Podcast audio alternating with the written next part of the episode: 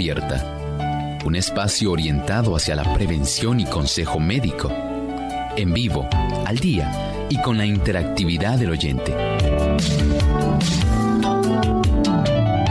Clínica Abierta, poniendo al doctor a su alcance para un diálogo claro y honesto, porque nos importa su bienestar y salud.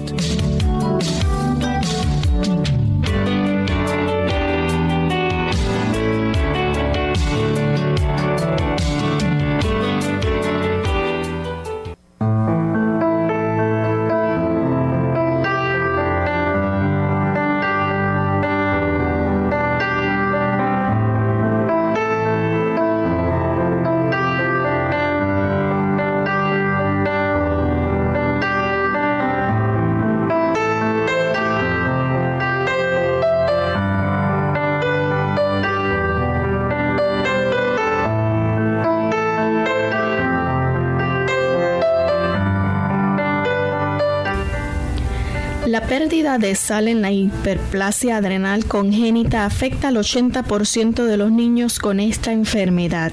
Hoy en Clínica Abierta estaremos hablando acerca de la hiperplasia adrenal congénita.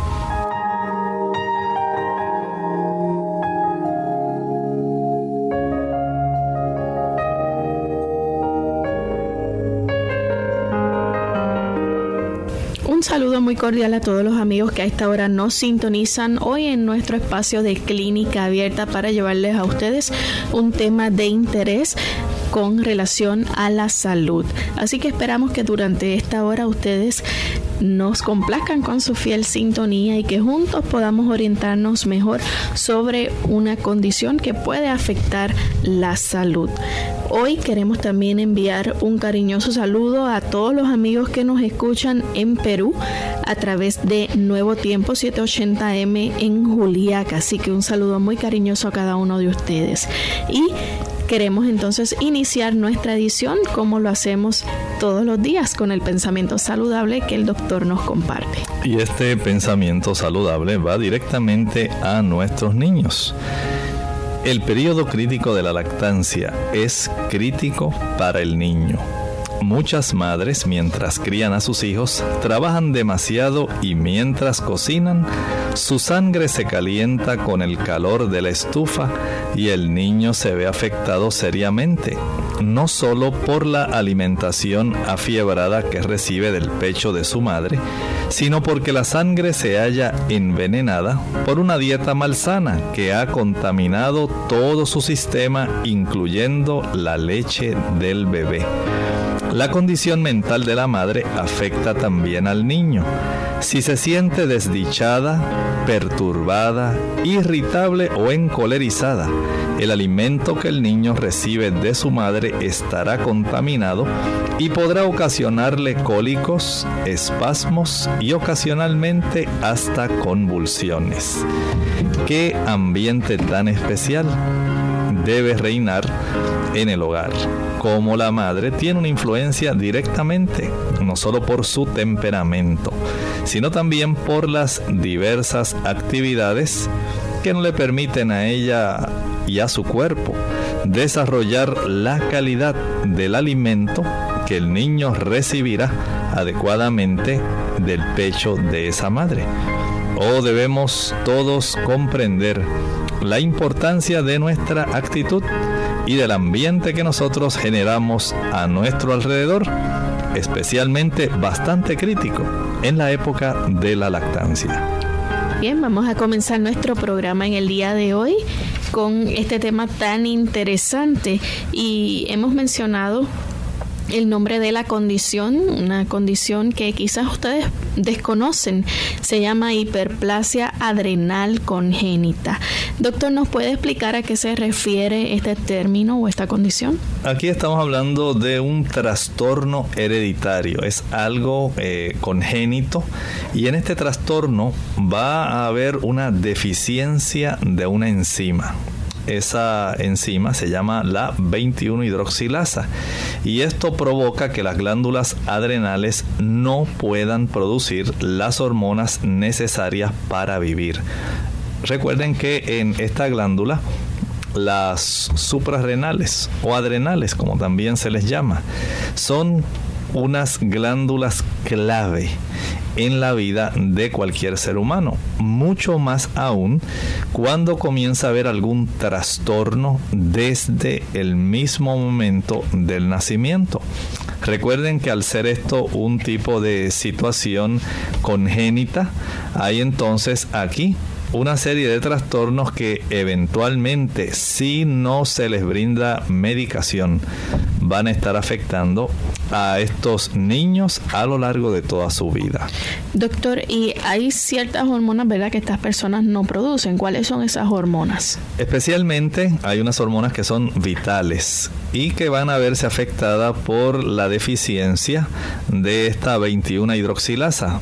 Nos referimos al cortisol, nos referimos también a la aldosterona, que van a ser las más afectadas, y en menor grado la testosterona.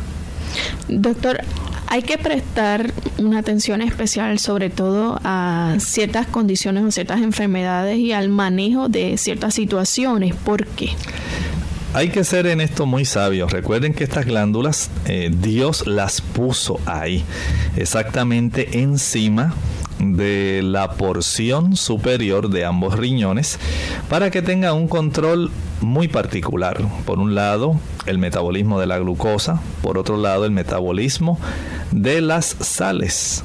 Incluye el sodio, el potasio, eh, el cloro también está envuelto en esto y también los aspectos sexuales eh, secundarios en el desarrollo eventual de cada uno de los pacientes ¿verdad? que tienen este tipo de trastornos. Pero hay que entender que especialmente los glucocorticoides, especialmente el cortisol, es la hormona encargada de ayudarnos a nosotros a enfrentar aquellas situaciones de estrés. No solamente el estrés emocional. Por ejemplo, cuando una persona sufre una herida, esto es una situación de estrés para el cuerpo. Cuando usted se resfría, esto es otra situación de estrés para el cuerpo. Cuando usted se alimenta, no es un estrés, pero el cuerpo tiene que poner en función los glucocorticoides para así mantener un balance y un metabolismo que sea bastante adecuado. Es decir, el tipo de mineral glucocorticoide que va a estar deficiente, el cortisol, tiene una función relevante en el aspecto de cómo nosotros enfrentamos las situaciones del diario vivir que hacen que nuestra vida esté un poco más a la defensiva. Así que hay tres esteroides principales que están implicados en esta condición. Sí, dijimos el cortisol, la aldosterona y los andrógenos. ¿Qué hace el cortisol? Bien, este tipo de glucocorticoide se encarga de movilizar nutrientes, digamos que hace posible que el organismo pueda combatir la inflamación y esto es un mecanismo bien importante. Las personas piensan que solamente los corticosteroides que se consumen o se administran eh, exógenamente en forma de fármacos tienen ese efecto y es sencillamente que se está imitando ya un mecanismo que Dios puso dentro de nosotros. Este tipo de cortisol ayuda a que nosotros podamos regular la inflamación, estimula el hígado para que produzca azúcar en la sangre, es decir, que la pone a la disposición. Recuerden que nosotros también tenemos cierto tipo de almacenaje de glucosa en forma de glucógeno en el hígado y en los músculos. Y los glucocorticoides ayudan bajo situaciones especiales de estrés una hormona eh, especial que le avisa a todo el organismo que necesita un suplido rápido súbito del el combustible principal de nuestro organismo para enfrentar las situaciones de huida, de enfrentamiento y huida. Y en este caso, el cortisol es ese tipo de hormona. También es necesario para poder controlar la cantidad de agua que se mantiene en el cuerpo y también para nosotros enfrentar el estrés emocional, el estrés físico, una infección o una herida. ¿Qué función cumple entonces la aldosterona? Aquí tenemos entonces una hormona, se le llama mineralocorticoide, y es que ella regula los niveles de sal y de agua. Tiene mucho que ver con la forma como el cuerpo procesa el sodio, el cloro, el potasio. Y esto, por supuesto, incide directamente en la forma como se comporta la presión sanguínea, cómo se mantiene un volumen de sangre circulante y, por supuesto, también ayudará equilibrando los fluidos dentro de la sangre, esa proporción que nosotros mantenemos eh, prácticamente, podemos decir, de un 98%, 99% casi, de líquido en nuestra sangre. Y cómo este líquido tiene una interacción con el líquido intersticial ese espacio que ocurre entre célula y célula y cómo este fluido tiene también que ver con la calidad de turgencia que tienen también las células por ese compromiso que hay en el equilibrio entre la cantidad de iones y cationes en el interior y el exterior de la célula. ¿Y los andrógenos? Bueno, aquí podemos decir que son el grupo masculino de las hormonas, uno de los cuales es la testosterona. Recuerden que la testosterona no es solamente eh, una hormona masculina. También las damas tienen cierta cantidad de testosterona y es precisamente uno de los lugares donde ambos varones y mujeres forman cierta cantidad de testosterona es en esta glándula adrenal. En las mujeres se produce cierta cantidad en los ovarios y en los hombres, por supuesto, en los testículos. Vamos a hacer una primera pausa y al regreso vamos a continuar hablando con ustedes sobre estas importantes glándulas y que nuestro cuerpo necesita y cumplen una función muy importante cada una de ellas, así que no se retiren. La disputa de las herramientas. Nos encontramos en el taller de un carpintero, por ciento muy ruidoso, a donde las herramientas están discutiendo entre sí. El hermano Martillo estaba en la silla pero las otras herramientas le pidieron que se fuera, pues era muy escandaloso. El martillo contestó, si tengo que irme del taller, entonces la hermana Barrena se tiene que ir también, pues es tan insignificante y cuando ha terminado su trabajo ha hecho tan poca impresión. La hermana Barrena se levantó y dijo, si es el deseo de todos ustedes que yo me vaya, lo haré pero en ese caso, el hermano Tornillo se tiene que ir también. Hay que darle vueltas y vueltas para lograr que penetre en algo. Y dijo el hermano Tornillo, si ustedes quieren que yo me vaya, pues me iré, desde luego. Pero si yo me voy, el hermano Cepillo tiene que salir. Yo sé que aparentemente hace mucho trabajo, pero todo es superficial. No hay ninguna profundidad en su labor. Y el hermano Cepillo dijo, ya que ustedes quieren que me vaya, lo haré. Pero si yo me voy, la hermana Regla se tiene que ir también. Simplemente todo lo que hace es decir a otros lo que tienen que hacer. Bueno, dijo la hermana Regla, me iré. Pero si yo me tengo que ir, el hermano papel de lija tiene que irse también. Siempre está rozando con las personas en forma negativa. En medio de esta discusión, se abrió la puerta y entró el carpintero había llegado para comenzar su trabajo diario. Primero se puso su delantal y entonces fue a su banco. Frente a él tenía el dibujo de un púlpito que quería hacer desde el cual proclamaría el mensaje del amor y la gracia de Dios para el hombre. Así que cogió el martillo y la pequeña barrena y el tornillo y los usó. Y cogió la regla y la usó también. Y cogió el cepillo y trabajó con él. Y entonces cogió el papel de lija y lijó los bordes. El día había llegado a su fin.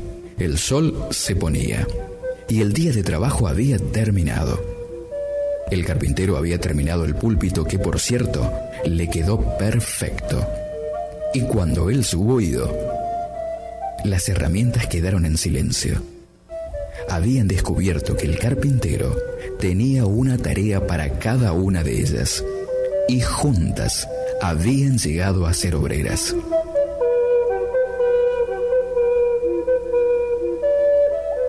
En la familia de Dios, cada uno de nosotros tiene talentos que pueden ser usados para edificar la iglesia de Dios. Cada uno de nosotros es importante para Él. Oremos para que seamos herramientas dispuestas para trabajar con el carpintero de Nazaret.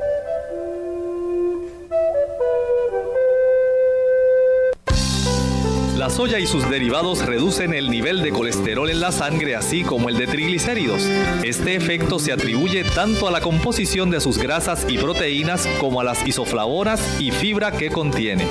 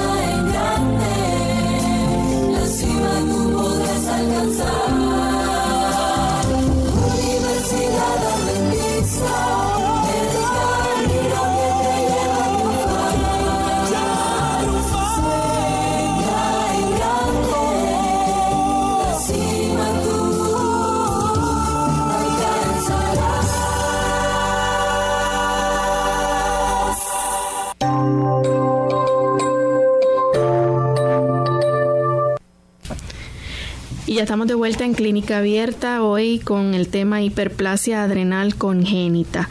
Y doctor, nos gustaría que nos dijera qué pasa si una de estas enzimas principales no cumplen con su función o no existen, si fallan en, en su función.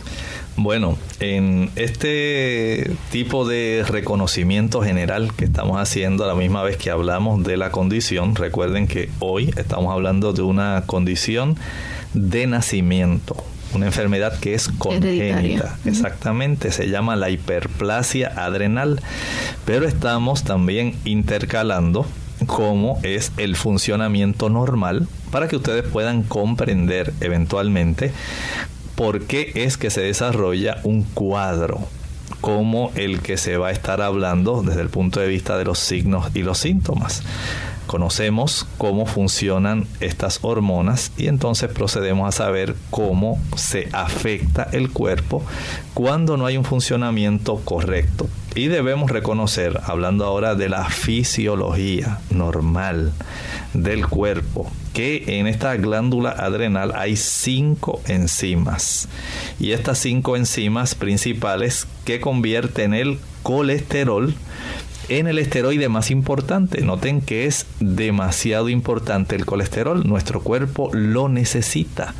Pero usted tiene que conservarlo dentro de ese rango que es normal para el funcionamiento de nuestro cuerpo. El colesterol solamente se torna en un villano cuando se comienza a elevar más allá de 150 miligramos por decilitro o sencillamente cuando las lipoproteínas de baja densidad comienzan a elevarse por encima de 90 miligramos por decilitro. Aquí ya tenemos problemas, pero nuestro cuerpo lo precisa para formar, por ejemplo, esteroides muy importantes y uno de esos es un glucocorticoide que se llama el cortisol. Si una de estas enzimas, dijimos que son cinco, para que se convierta el colesterol en cortisol, si falla una de esas enzimas, entonces no se va a producir la cantidad necesaria de cortisol para cubrir las necesidades que tiene nuestro organismo. El cuerpo al detectar un nivel disminuido de cortisol, lo que va a hacer es intentar estimular esa corteza de la glándula adrenal, recuerden que es en la corteza donde se producen estos glucocorticoides, mineralocorticoides y también estos precursores eh, de las hormonas masculinas especialmente en esas capas más externas. Al no poder sintetizarse la cantidad suficiente de cortisol, entonces comienza esta glándula a estimularse la superficie, la corteza, estimulando la hormona que se llama hormona adrenocorticotrópica. ¿Y qué es eso? Es sencillamente una hormona que produce la glándula pituitaria que se encarga de estimular la corteza adrenal y al no poder conseguirse el propósito de que se produzca una suficiente cantidad de cortisol, va esto a hacer que la corteza aumente el grosor y se convierta precisamente en la condición que estamos hablando, la hiperplasia. Estas glándulas se aumentan de tamaño ya por un estímulo, vamos a decir, excesivo en respuesta a que no hay un aviso donde se indique a la pituitaria que ya está funcionando adecuadamente. Como no llega y no se produce suficiente cortisol, entonces se sigue enviando el mensajero, necesito que produzcan cortisol, necesito que produzcan cortisol, necesito que produzcan cortisol. Como no hay respuesta, la glándula sigue recibiendo el estímulo y lo que hace es que se va poco a poco agrandando. Y este tipo de desorden puede presentar por lo menos dos variantes de la condición. ¿Qué dos variantes entonces vamos a estar viendo dentro de este desorden? Aquí tenemos la hiperplasia adrenal congénita, la clásica, que es la más grave enfermedad y que afecta directamente a los niños muy pequeños. Recuerden que ya el niño viene de nacimiento con este defecto que es congénito. Y este tipo de agrandamiento del grosor de la corteza, esta hiperplasia en sí, eh, va a estar produciendo una serie de trastornos. Pero por supuesto, como dijimos, hay dos variantes. Una es la congénita clásica y hay otra que es la hiperplasia adrenal congénita no clásica. Es una variedad menos severa que suele desarrollarse un poco más adelante en la niñez o sencillamente en el comienzo de la adultez. ¿Existen varios tipos de, de grados en términos de la gravedad de esta condición? Podemos decir que sí, dependiendo del grado de producción de cortisol, y de la aldosterona. En los casos más graves de la enfermedad no se produce aldosterona y la falta de sal en el cuerpo es el problema más destacable. Recuerden que hay una regulación por parte de los riñones principalmente en la forma como se expulsa cierta cantidad de potasio, cómo se retiene el sodio, cómo hay un intercambio y un manejo adecuado de los iones de cloro y todo esto permite que se mantengan ciertos niveles de agua en nuestro interior. ¿Cómo usted imagina que nosotros podamos conservar un 70% de nuestro peso, que es agua, si no tuviéramos este mecanismo que Dios nos puso? Cuando hay una pérdida de sal en este tipo de condición, en la hiperplasia adrenal congénita, se afecta el 80% de los niños que tienen esta enfermedad. Y esta pérdida de sal a través de la orina es algo que no se puede controlar. No es cosa de que usted le esté dando, ah, pues le doy sal. Ah, pues que coma más sal. Pues claro, pues que coma más sal. No es así. Es que la sal hay que regularla internamente, hay que mantener una concentración a nivel de la sangre, a nivel del líquido intercelular y a nivel de la parte interna de las células. Cuando eso se desequilibra, tenemos un problema muy grave. porque Esto va a provocar en el niño problemas muy graves de deshidratación. Puede producir una presión sanguínea muy baja. Puede producirle vómitos. Los niveles de sal, especialmente el sodio y el cloro, se van a reducir, se afecta la cifra de azúcar en sangre, se disminuye también, el nivel de potasio aumenta, que es el que debiera estar saliendo, y esto en realidad es lo que se conoce como una crisis adrenal. Y por supuesto, esto es una urgencia ya que la vida de este paciente, de este joven paciente, está en juego. Noten cómo de un defecto nada más en una sola enzima. como dijimos que se llama Lorraine? La 21 hidroxilasa, ¿verdad? Necesaria en uno de esos procesos para convertir el colesterol en cortisol. Pero esa deficiencia, mire cuán grave es el cuadro que se desencadena. Doctor, entonces, ¿qué es una eh, crisis, verdad, adrenal ya como tal?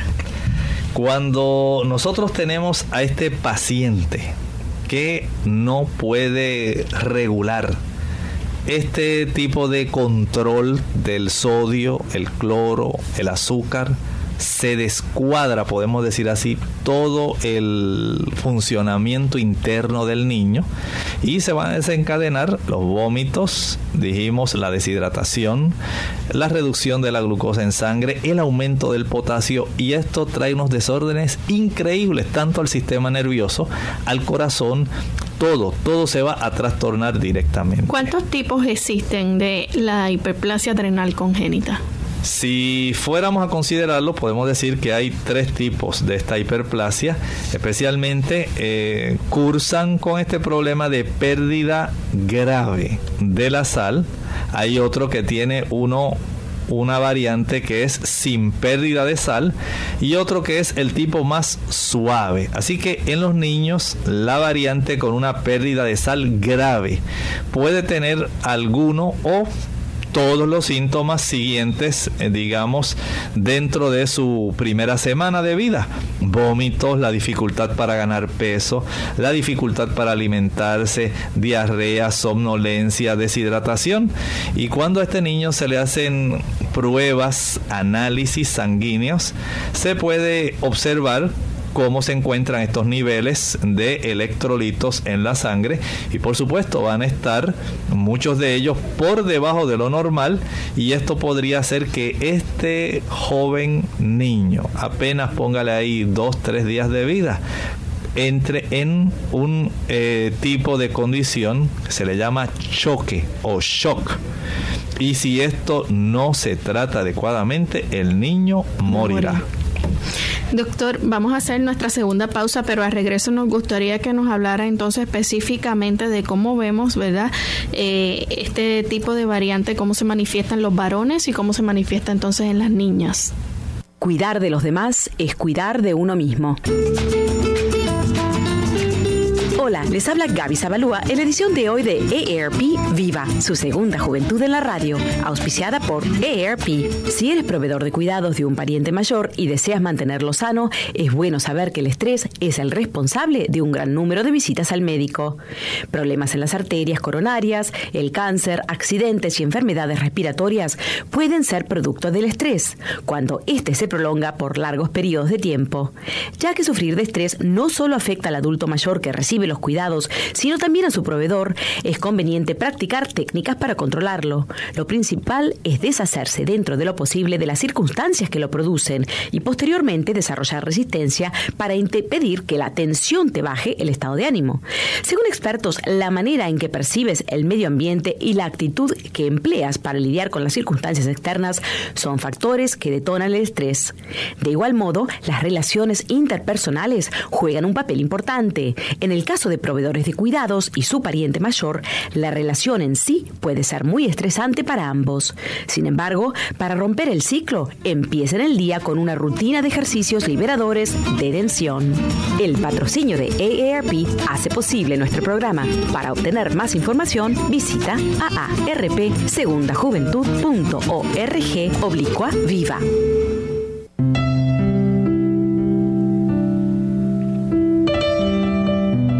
Tu amor y el amor de Dios al valor de tu hijo como ser humano, no conforme a su conducta.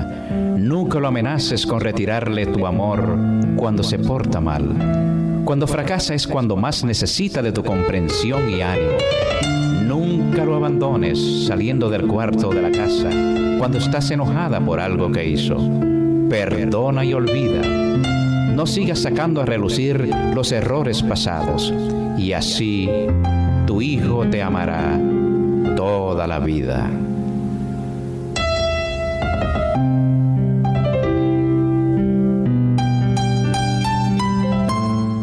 Clínica Abierta. Ya estamos de regreso en Clínica Abierta, hoy hablando acerca de la hiperplasia adrenal congénita. Y el doctor nos estaba explicando cómo esto es una situación, ¿verdad?, que no eh, es fácil de controlar y que la pérdida de sal este, grave, ¿verdad?, eh, es uno de los tipos de hiperplasia. También está el que es sin pérdida de sal y el que tiene entonces otro tipo que es más suave. En el caso, doctor, de, de los niños, ¿verdad? Usted nos mencionó que los síntomas en la primera semana de vida pueden ser vómitos, la dificultad para que el niño adquiera peso, para alimentarse, aún tener diarrea y hasta deshidratación. Y esto puede, si no se, si, si no se atiende de la manera que necesita, eh, con el tratamiento adecuado, el, el niño puede llegar a morir. ¿Qué ocurre en el caso de los varones? Hay un tipo de dato que es notable. En los varones que tienen este tipo de variante de hiperplasia adrenal congénita, no muestran a veces síntomas físicos externos en sí. Recuerden que todo lo que estamos hablando son trastornos internos que van a producir todo el cuadro, como el afectarse la producción del cortisol, se trastornan eh, el metabolismo de los glucocorticoides eh, y mineralocorticoides. Y esto va a llevar todo el cuadro que estábamos hablando que pone en riesgo la vida de este niño. Pero externamente, si uno dijera, ¿cómo yo más o menos sospecharía que el bebecito pudiera nacer con este problema? Tal vez solamente en los varones un aumento en la pigmentación de los genitales, alrededor de los genitales, pudiera ser el dato más relevante. En las niñas que tienen este tipo de variante de hiperplasia adrenal congénita, puede observarse eh, lo que se le denominan genitales ambiguos. Y esto puede parecer que la niña es un niño. Usted dice, oye, pero ¿cómo es eso, doctor? Sencillamente, recuerde que la zona del clítoris en las niñas se puede observar más agrandada sencillamente porque el cuerpo está teniendo eh, un problema por la pérdida de sal y entonces se edematiza esta zona tan sensible eh, y comienza a observarse este agrandamiento sin que en realidad sea que la niña está desarrollando algún tipo de genital masculino, que es lo que a veces las personas creen que está ocurriendo. Ya, doctor, entonces en el caso, ¿verdad? Que la hiperplasia no tiene entonces esa pérdida de sal, que no existe esa pérdida de sal. Bueno, ¿Qué pasa? Cuando los recién nacidos no tienen este tipo de enfermedad grave al nacer, las niñas pueden presentar esa zona del clítoris un poco aumentada y es posible que exista un crecimiento rápido eh, general, ¿verdad? En la niñez y también un desarrollo sexual temprano con crecimiento del vello púbico. Recuerden que aquí hay una afección al haber esta hiperplasia eh, en la producción también de las hormonas masculinas, la testosterona, y a consecuencia de esto se observa cierto desarrollo sexual temprano, eh, especialmente eh, ya en los caracteres, podemos decir, secundarios que se observan al aumentarse estas hormonas. Doctor, nos estaba explicando entonces lo que ocurre cuando la hiperplasia pues no, no presenta una pérdida de sal. Ya cuando entonces la variante es menos grave, ¿qué vamos a ver aquí? Bueno, aquí se puede mostrar en cualquier momento de la niñez y de la pubertad. En esta niñez suele mostrarse un crecimiento rápido, un crecimiento de vello púbico temprano. En la pubertad, las niñas suelen desarrollar un vello corporal excesivo. Recuerden que la influencia de la testosterona va a estar propiciando el desencadenamiento de este cuadro. Acné, irregularidades en la menstruación y en ocasiones infertilidad. Y esta infertilidad puede afectar también a los varones, aunque no es algo tan común. Miren cómo el tipo de afección, dependiendo de cuán grave haya sido eh, la manifestación de este problema congénito. Hay personas que sufren esto de manera, eh, vamos a decir, recesiva, no saben que lo tienen hasta el momento cuando se casan con otra persona que tampoco sabe que lo tiene en forma recesiva y hay una proporción casi de una cuarta parte según las leyes de la herencia tipo mendeliana, donde el sujeto va a padecerlo si tanto el padre como la madre son portadores del gen recesivo. Y esto es algo que no es muy común que se manifieste, pero son condiciones por defectos genéticos, como los genes, eh, podemos decir ese archivo que cada uno de nosotros tiene dentro del núcleo de las células, puede trastornarse. Por un lado, podemos pensar en la influencia que tienen ciertas sustancias para trastornar ese código genético, como el café, el alcohol, el tabaco, las drogas. Son influencias reales que trastornan ese código genético y producen defectos Así también hay otras causas que tienen que ver con la alimentación que dañan las nucleoproteínas, como por ejemplo la severa cantidad de radicales libres que se producen que afectan el material cromosómico. Doctor, ¿se puede vivir con la hiperplasia? Bueno, la hiperplasia adrenal congénita es una enfermedad mortal aunque la mayoría de las personas pueden vivir normalmente si se le da un tratamiento adecuado. Los síntomas entonces eh, que pueden estar, ¿verdad? Entre leves a severos que vamos a ver qué pueden incluir. Bien, aquí podemos encontrar que esta progenie puede ser de una estatura menor, podemos decir en comparación con la estatura de sus padres. Recuerden que se van a desarrollar antes de tiempo es lo que va a ocurrir con estas personas. Ya el hecho de que se manifiesten eh, signos secundarios de desarrollo hormonal que son típicos en cualquier joven a eso de los 12, 13 años, aquí se adelanta. Y por supuesto, esta influencia hormonal permite que haya un cierre más temprano de esas zonas de crecimiento que están en nuestros huesos. ¿Cómo es que se llaman, Lorraine? Las epífisis, ¿verdad?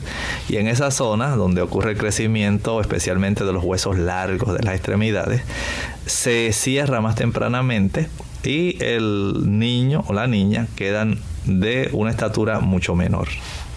Doctor, entonces en los primeros años de vida que las niñas, eh, usted nos mencionó, pueden presentar estos síntomas un poco anormales. Además de estos síntomas que usted nos está diciendo, ¿qué otros síntomas vamos a estar viendo? Podemos ver también acné severo. Recuerde que está influido directamente por el aumento de la testosterona, las náuseas, el cansancio, la presión sanguínea baja. Dijimos que todo esto tiene que ver con el metabolismo directamente de las sales en nuestro cuerpo. Va a haber una densidad de huesos disminuidas, claro que tiene que haberla. Si no hay una cantidad adecuada de sales que propicien un metabolismo normal, el cuerpo entonces eh, al tener este trastorno metabólico van a tener este tipo de problemas. El colesterol en la sangre se eleva se desarrolla obesidad y hay una recuperación lenta, muy lenta de las infecciones, por ejemplo, de los resfriados. El sistema inmunológico no va a ser capaz de defender adecuadamente. ¿Por qué? Recuerde que el cortisol, que es una hormona que también tiene una influencia en ese aspecto, no permite que usted tenga esa capacidad de autodefensa en la más óptima condición y la persona tiende a enfermar, enfermarse más fácilmente. Ya entonces en el caso de las niñas y las mujeres pueden presentar algunas características masculinas como cuáles. Bueno, pudiera haber unos genitales anormalmente grandes, es decir, se observa un agrandamiento del clítoris. Las niñas y las mujeres pueden presentar algunas características masculinas, por ejemplo, se desarrolla vello facial, un vello excesivo en el cuerpo, desarrollan una voz mucho más profunda y una ausencia o irregularidad en la menstruación durante la pubertad. Y más adelante en la vida, Lorraine, ¿qué le ocurrirá a estas personas? Sencillamente pueden tener dificultades para quedar embarazadas. Desarrollan infertilidad. Ya entonces en el caso de los varones, ¿cómo ocurre? Bueno, aquí podrían mostrar síntomas con dos o tres años de edad. Siendo niños, estos varones podrían presentar un pene más agrandado que los niños similares de su misma edad, aunque los testículos serán más pequeños de lo normal. ¿Qué causa la hiperplasia adrenal congénita? Bueno, ustedes saben, hablábamos hace un momento de cómo la deficiencia de una enzima, dijimos que se llama la 21, ¿qué? hidroxilasa, ese es el nombre, va a provocar que las glándulas adrenales no puedan producir las hormonas que son necesarias para vivir y la gravedad de esta hiperplasia va a depender del grado de afectación de la deficiencia de estas enzimas. Si se produce muy poca cantidad, el asunto va a ser bastante grave. Si se produce una cantidad moderada, como va a ser la condición Lorraine, pues va a ser más, bien moderada y hasta leve. Y hay que tener todo esto en mente. Bien, entonces, ¿qué controla la producción de las enzimas eh, adrenales? Recuerden que ya esto es algo que está en los genes, es parte del código genético. Normalmente los padres no tienen este desorden, pero son portadores del mismo, es decir, han heredado un gen normal y otro gen que está afectado, está, podemos decir, defectuoso. Y esto entonces hace que haya trastornos en las en la producción de estas enzimas. Y entonces, doctor, eh, cuando aparecen estos síntomas, ¿puede estar asociado en cuanto a la producción del cortisol? Bueno, definitivamente, una vez aparecen estos síntomas, esto está asociado con la disminución de ese glucocorticoide que se llama cortisol, pero también puede estar relacionado con la disminución no solamente del cortisol, sino también de la aldosterona. Doctor, y entonces en cuanto, ¿verdad? En, en la aldosterona, eh, que es el segundo, ¿cómo se va a ver esto reflejado, ¿verdad? Los síntomas en el organismo. Miren, en estos casos, cuando se dificulta la producción adecuada de cortisol, de aldosterona, nosotros vamos a tener problemas con la forma como se regula la tensión sanguínea. Vamos a tener problemas de cómo se mantienen los niveles de azúcar, el nivel de energía, cómo se protege el organismo frente al estrés. Y en el segundo Lorraine, cuando hay problemas con la aldosterona, puede bajar o disminuir la tensión sanguínea, puede bajar el nivel de sodio, puede elevarse el nivel de potasio y esto va a traer unos cuadros bastante vamos a decir, patentes, porque aquí vamos a tener problemas en la forma como los músculos se relajan. Recuerden que el potasio es muy importante para esto. Ya entonces en la condición cuando también ¿verdad? puede presentar una producción excesiva de andrógeno, ¿cómo los síntomas eh, se van a ver reflejados aquí? Bueno, como estábamos hablando, hay un problema por un lado de la coloración de la zona genital, del tamaño eh, de los órganos en el varón. Dijimos que puede haber un agrandamiento del pene, pero una reducción del tamaño testicular. Y en la dama pudiera haber un tamaño en el clítoris. Doctor, ¿a qué especialista nosotros debemos acudir para saber entonces cómo tratar la hiperplasia? Bueno, hay que acudir a un endocrinólogo. Ese es el especialista que se encarga en sí de llevar a cabo el, por un lado, el cernimiento de este problema y el tratamiento porque esto requiere una persona que sea experta en este tipo de situación. Y mientras más temprano se diagnostique mejor, ¿no? Claro que sí, no importa si el recién nacido es niño o niña, si el diagnóstico se hace temprano. Es crucial para este tipo de condición la hiperplasia adrenal congénita porque sin un tratamiento adecuado, un recién nacido con pérdida de sal puede morir. Doctor, entonces el tratamiento, ¿qué, ¿en qué va a ayudar a nuestro cuerpo? Bueno, aquí lo que se procura es restablecer un funcionamiento normal, aunque el niño haya nacido con esta deficiencia. Al restituir unas ciertas cantidades de estas hormonas con algunos medicamentos, lo que se busca es la habilidad necesaria para mantener un nivel de energía normal, equilibrar la cantidad de sal y de agua del organismo que el niño tenga un crecimiento normal y que la maduración sexual sea normal así como esta persona al desarrollarse pueda tener una mayor oportunidad de ser fértil en la edad adulta. Entre las opciones de tratamiento que existen, ¿cuáles se incluyen? Bueno, habría que incluir, por ejemplo, la dexametasona, que sería un medicamento para reemplazar al cortisol. Y dicho sea de paso, esto no tiene un sustituto natural. No hay sustituto natural para este tipo de condición que es congénita. Y la fludrocortisona puede sustituir a la otra hormona, aldosterona. Entonces, alguna de las veces que se aplica el tratamiento, ¿pudiera ser necesario aplicar ambos tratamientos? Por supuesto, depende de cómo es la manifestación de estos genes, eh, cuán grave es la deficiencia de la 21 hidroxilasa, ya que esto entonces puede llevar a cabo el que se supla cierta cantidad de uno, cierta cantidad de otro. No todos los casos son iguales, pero en muchos casos este tipo de medicamentos debe incluir ambos, dexametasona, fludrocortisona y esto como es un trastorno congénito es para siempre. Sin embargo, hay que llevar a cabo controles habituales para que este niño, esta niña, puedan ellos tener una vida sana y una vida plena. Esto ocurre más bien, como estábamos hablando, en la niñez, especialmente eh, cercano al momento del nacimiento y durante el desarrollo, aunque hay algunos, eh, algunas variantes que empiezan un poco más cercano a la zona, a el periodo, la etapa de la juventud.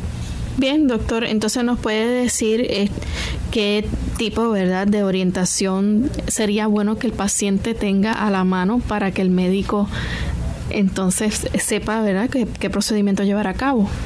Bueno, en estos pacientes, como no son condiciones muy frecuentes, se les recomienda tener un brazalete médico de estos de alerta, de estos que tienen una tarjetita de emergencia, de tal manera que ahí se encuentre eh, una información que indique que esta persona tiene este tipo de condición para que los médicos entonces sepan cómo enfrentar esa crisis adrenal. Ya, ¿verdad? En el caso de los bebés que presentan o manifiestan eh, estas situaciones, es importante que los padres acudan de inmediato al médico o al especialista para que se le dé el tratamiento adecuado, porque cuando ya los niños son más pequeños, pues requieren atención inmediata. Sí, dicho sea de paso, esto no es un tratamiento que usted pueda decir, ay, ya me cansé, no voy a seguir, no voy a seguir, yo estoy cansado de tomarme estas pastillas. Aquí usted no puede hacer eso, usted tiene una deficiencia que debe ser suplida. Doctor, ya hemos llegado al final de nuestro programa en el día de hoy con nuestro tema. Les recordamos a nuestros amigos que se puede vivir de una forma saludable si, ¿verdad? Las personas consiguen adaptar su medicación a sus necesidades y tomando esta medicación de por vida, siguiendo las instrucciones de su especialista, de su médico, puede vivir con la hiperplasia adrenal congénita. Hemos llegado al final de nuestro tema en el día de hoy. Les agradecemos a todos la sintonía. Queremos invitarles a que mañana nuevamente nos acompañen y estén con nosotros ya que estaremos recibiendo sus consultas como todos los martes y jueves. Pero finalizamos entonces con la siguiente reflexión. Dentro de las características que nuestro Señor Jesucristo desea que se puedan observar en la vida de los seres humanos, de sus seguidores de nosotros, que nosotros nos llamamos cristianos. El Señor nos da esa oportunidad para que nosotros podamos desarrollar estas capacidades. Y nos aconsejó en Lucas 14, 13. Más cuando tú haces banquete, llama a los pobres, a los mancos, a los cojos y los ciegos, y serás bienaventurado porque ellos no te pueden recompensar, pero te serás recompensado en la resurrección de los justos. En ocasiones no verás en esta tierra una recompensa directamente a tus actos de bondad, a tu sacrificio en favor de otras personas. No te preocupes porque otros no destacan el bien que haces. El Señor que está en los cielos, Él está observando. Él tiene un libro de memoria. Él escribe todas las buenas obras, todo aquello que te distingue a ti como un hijo de Dios, como un seguidor de nuestro Señor Jesucristo. Las obras de bien, esas obras de bondad, que haces no para ser reconocido, no tampoco para ganarte el cielo el cielo no lo podemos ganar por ningún acto de bondad que nosotros hagamos. No es por nuestras obras, dice la Sagrada Escritura. Es por la gracia y el amor de Dios que somos salvados. Pero el Señor espera que sus seguidores manifiesten el carácter de Cristo. Y el carácter de Cristo era bondadoso, era servicial, era humilde. Y Él espera que sus seguidores reflejen las mismas características que él reflejó mientras estuvo aquí en la tierra y que le distinguen como un padre amante, como un padre benévolo. Tú y yo debemos desarrollar esas características. Y cuando se presentan oportunidades en las cuales nosotros podemos beneficiar a otros, ser bondadosos con ellos, ser amables, ser amantes, Dios espera que nos comportemos siguiendo el ejemplo que Él nos dio. Y eso es lo que haces cuando sigues este consejo divino. Tú estás demostrando que eres un seguidor de Cristo realmente. Si eres cristiano, que se te note. El Señor desea que así lo puedas testificar con tu vida y tus acciones. Pero recuerda, no son tus acciones las que te recomiendan delante de Dios. Más bien son la evidencia de que tú le sirves, de que tú le temes a Dios, de que le amas. Y por supuesto, según amas a Dios, también estás amando a tu prójimo como a ti mismo. Que toda esa evidencia traiga gloria y honra al Padre Celestial porque aquí en la tierra hay una evidencia palpable, personificable de las características de Cristo en tu vida y en la mía. De esta manera nosotros nos despedimos y Dios mediante estaremos de vuelta mañana a la misma hora para compartir otro tema interesante con ustedes. Así que se despiden el doctor Elmo Rodríguez Sosa y Lorraine Vázquez. Hasta la próxima.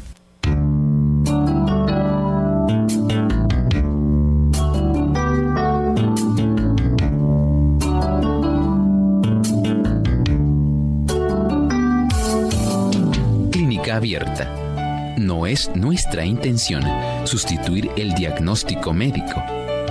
Antes de poner en práctica cualquier consejo brindado en este programa, usted debe consultar con su médico.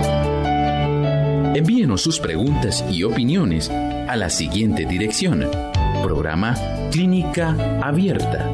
Bio Box 29027. San Juan, Puerto Rico 00929. Hasta la próxima.